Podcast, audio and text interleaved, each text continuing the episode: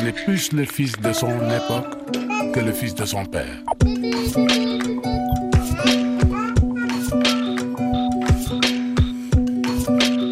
Parents, enfants, d'ici et d'ailleurs.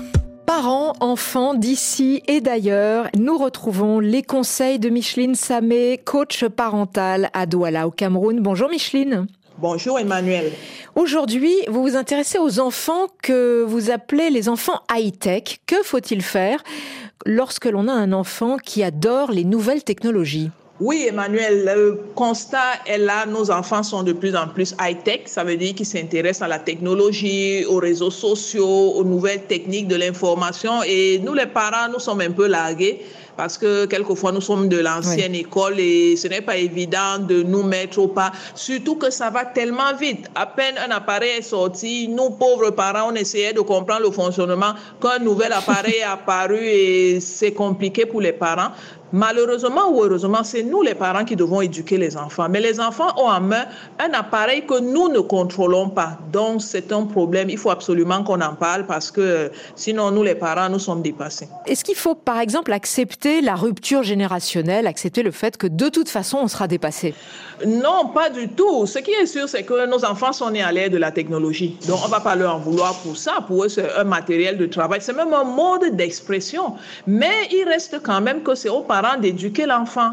Mais comme l'enfant a un matériel qu'on ne contrôle pas, il faut que les parents se mettent au pas, que les parents rentrent à l'école de cette nouvelle technologie pour justement réussir à parler à l'enfant le langage qu'il comprend, pour pouvoir faire passer le, chef a dit, l'éducation, l'enseignement par la hmm. technologie, parce que c'est ça leur moyen d'expression. Donc, c'est aux parents de rentrer à l'école des enfants, mais on ne peut pas espérer un monde sans technologie parce qu'on n'arrête pas le progrès. Mais alors, euh, vous le disiez, comment redevenir finalement l'égal des enfants? C'est vrai que ce n'est pas facile.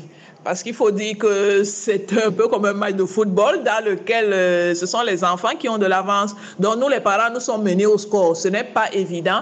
Pour revenir au score, il faut réussir à comprendre le, fonctionnement de ces appareils, mais les enfants les comprennent mieux que nous. Ce que je fais personnellement, c'est que je me rapproche de mes enfants et je demande franchement comment est-ce que cet appareil marche.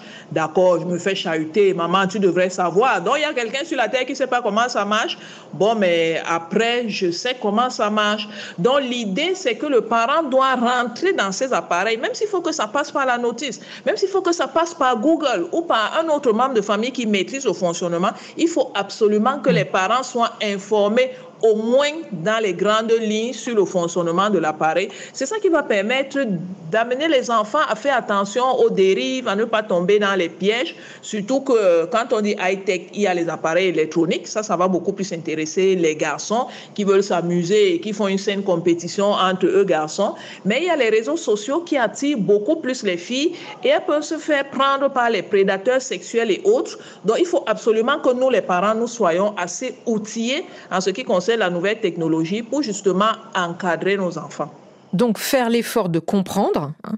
mais à un moment donné aussi, est-ce qu'il faut tenter de les ramener dans la vie réelle?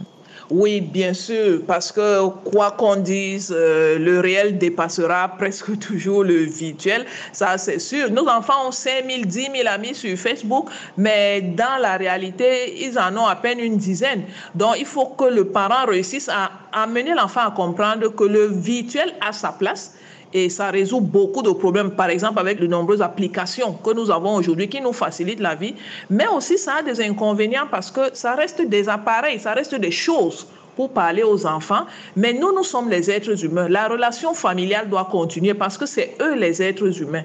Donc nous devons quand même faire le distinguo entre les deux. Et je voudrais insister sur l'exemple que nous, les parents, nous donnons. Il faut absolument que nous-mêmes, à un moment, réussissions à poser nos téléphones, nos WhatsApp, nous couper un peu de la télé pour rester avec nos enfants, pour avoir une vraie vie de famille avec des êtres humains, pour que les enfants comprennent que quoi qu'on dise, la chaleur humaine ne peut pas dépasser la technologie.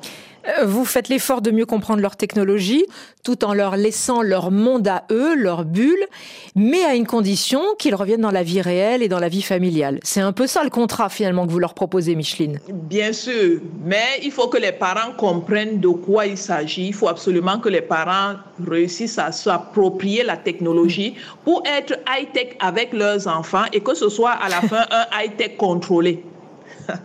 Merci beaucoup, Micheline Samé. Bien sûr, on peut retrouver vos analyses et vos conseils parents, enfants d'ici et d'ailleurs.